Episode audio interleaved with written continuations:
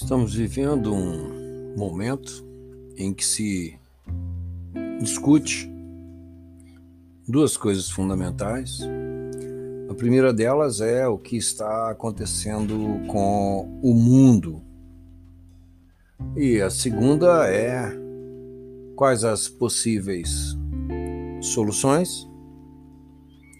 E a pergunta traz a perspectiva tradicional de que a sociedade ela é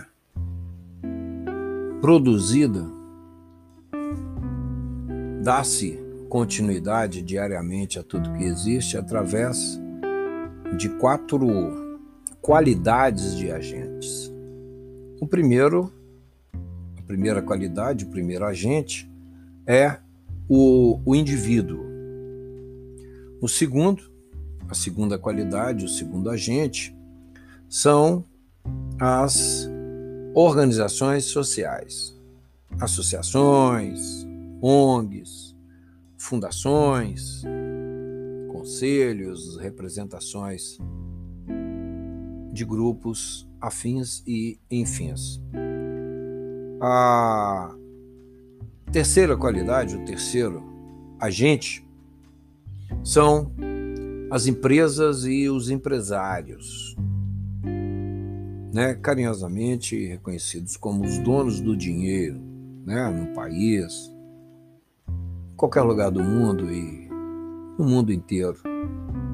Existem os maiores, os menores, os muito grandes, né, e, e os donos, né, dos fluxos de capitais que ganham com a mão esquerda, ganham com a mão direita e por aí vai.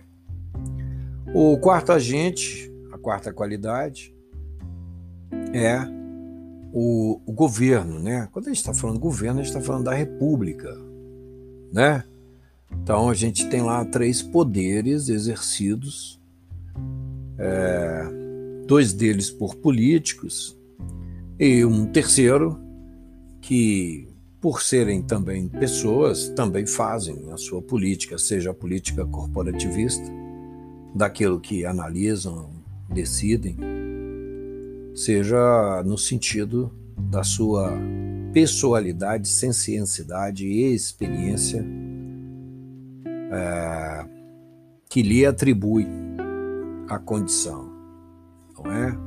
Mas nesse momento em que a gente faz perguntas para onde está indo o mundo e quais são as soluções, a gente precisa pensar que defende-se globalmente o estagnar da economia diante de uma postura internacional que possivelmente determinará os rumos e as diretrizes econômicas do mundo inteiro em 2022 e, naturalmente, em cada um dos países. Pegando aqui para a reflexão, Don Kenneth Galbraith, que existiu até 2008, nasceu em 1909, grande economista americano, trabalhou com Bill Clinton, trabalhou com Kennedy, foi embaixador na Índia e começou a inteligência artificial, primeiro curso de superior, escola superior de computador na Índia, lá pelos anos 1950, e foi um questionador das responsabilidades do, do capitalismo. Né? Acreditava-se que o capitalismo era um monstro, e depois começou-se a acreditar que poderia se domesticar esse monstro e impor a ele condições de, de responsabilidade. Né? É preciso que a periferia do produto da sociedade ela projete, né, restitua à sociedade que a gerou uma certa harmonia. E possivelmente pensando nisso, ele falou é, em 1986 in the starvation of the sides. Renda básica e lazer, Galbraith afirmou. Não há cura simples para a pobreza, mas não deveríamos, em nossa sofisticação, ter receio do óbvio. Até agora, meu enfoque para o problema da pobreza tem sido fortemente tradicional.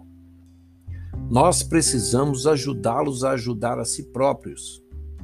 Isto é bom, enquanto que meramente ajudá-los tem sempre sido considerado mal.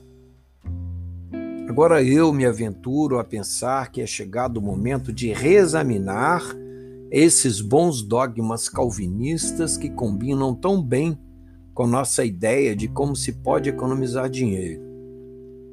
Precisamos considerar uma solução pronta e efetiva para a pobreza, que é proporcionar a qualquer pessoa uma renda mínima.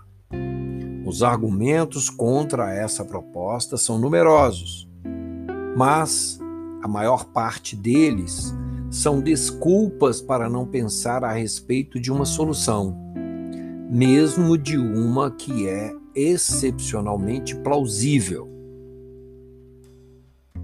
Trinta anos depois, na palestra que proferiu e que foi publicada em The Guardian em 29 de junho de 1999, na ocasião em que recebeu o grau honorário da London School of Economics ao completar 90 anos, Galbraith veio a observar que o século estava se encerrando sem que dois problemas de enorme visibilidade e urgência tivessem sido resolvidos.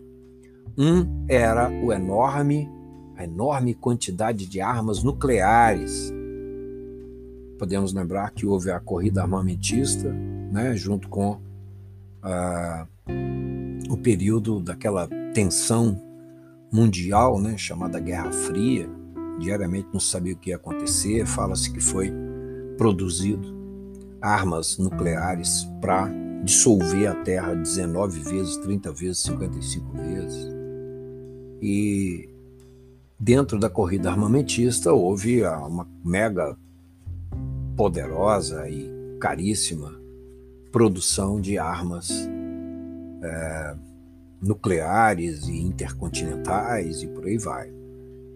Então, essa grande quantidade de armas nucleares, ele coloca lá em 1999 como um, um problema, e continuando a fala dele, o outro, então, o segundo problema, era o grande número de pessoas pobres, até mesmo nas nações mais ricas. Assim, é, foi registrado né, essa, essa expressão livre de Galbraith naquela ocasião. É, vale lembrar que a civilização humana sempre, sempre, sempre veio ao longo dos séculos registrando pobres e ricos. Né? Pobres e ricos, pobres e ricos. E Dentro desse prisma, há uma periferia de excluídos que sempre foram, sempre se colocou no lugar do problema das nações, que as pessoas completamente excluídas que com isso perdem completamente a dignidade, que precisam então de alguma forma de, de socorro. E ele continua então as considerações. Galbraith. A resposta ou parte da resposta é muito clara. Qualquer pessoa precisa ter a garantia de uma renda básica decente. Um país rico, como os Estados Unidos, pode muito bem deixar as pessoas fora da pobreza. Ele era canadense, naturalizado americano e foi um famoso economista mundial. Algumas, será dito, algumas pessoas, pegarão aquela renda e não trabalharão.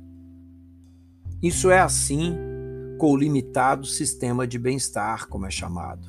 Vamos aceitar que os pobres tenham o direito ao lazer, assim como os ricos. Segue Galbraith nas suas considerações E nós perguntamos: renda básica, vai o mundo para isso? Isso será uma das diretrizes, ou seja, a periferia, os ricos, os pobres e a periferia dos ricos e dos pobres. É, a solução seria uma renda básica e não se preocupar se eles estão usando essa renda para lazer. Às vezes uma pessoa consegue viver de uma maneira muito simples.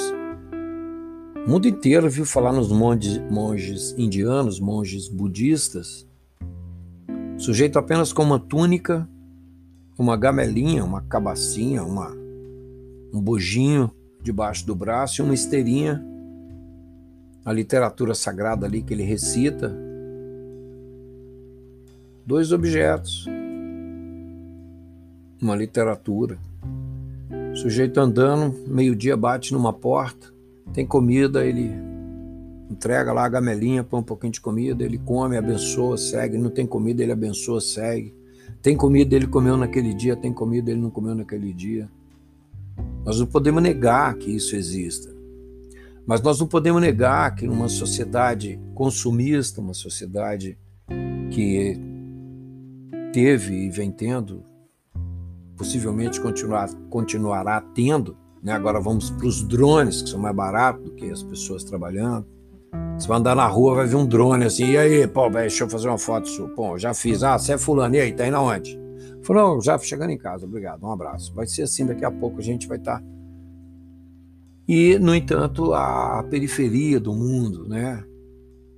Não se pode alegar para combater a adoção de uma renda alternativa que alguns beneficiários não trabalharão. É justo, como dispõe as propostas atuais, que o indivíduo que trabalhe ganhe mais do que o que não trabalha. O indivíduo que trabalha ganha mais do que o que não trabalha. Você fala do Galbraith. Ao assumir o emprego, perderá uma parte, mas não completamente a sua renda alternativa, de modo que sempre estará em melhor situação trabalhando do que vivendo na ociosidade. Essa é uma perspectiva proposta por John Kenneth Galbraith lá em 1986. O trabalho continuará sendo uma necessidade iniludível da sociedade econômica. Iniludível é sem ilusão, não tem viagem nessa maionese. Mas o propósito essencial da renda alternativa consiste em impedir que o indivíduo seja obrigado a satisfazer-se com uma renda inferior a um determinado mínimo para conseguir esse trabalho. A revista da rede europeia da renda básica, Basic Income European Network, em seu número 33 de outubro de 1999, enalteceu, enalteceu as três décadas de defesa da renda básica por Galbraith, pois, de maneira sempre assertiva, e consistente desde 1966. Ele defendeu a proposição conforme se pode observar por suas obras e palestras. Isso é um extrato da Revista de Economia Política, número 26, abril de 2006. E se o mundo for para isso, com os estados custeando isso, que o Estado exigirá para fazer isso, o que ele imporá à pessoa, ao socorrido e às outras pessoas que continuarão a trabalhar para sustentar o Estado, para que isso ocorra, para que seja um fato. Que pressão receberá para isso? Então é esse o problema? Não, mas está aí uma ponta para reflexão. É isso aí, Grupo Outro Caminho. Agradeço terem me ouvido. Compartilhe, precisamos refletir, é disso que se trata. Valeu!